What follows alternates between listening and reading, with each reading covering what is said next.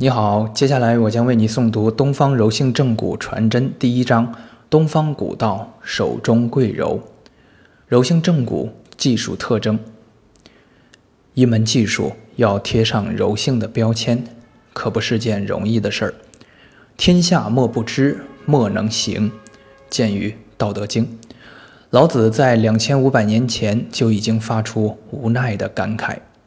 明代王守仁之《阳明心学》。唱知行合一，其现实意义尤其显著地摆在了柔性正骨学人面前。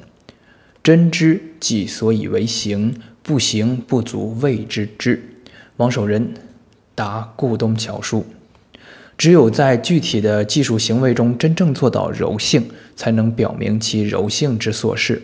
手上做不出来，行为中贯彻不了。纵然贴上柔性的时髦标签，也只能表明其所不是。东方柔性正骨疗法自它诞生的那刻起，就无时不刻不在经受柔之无止境的检验。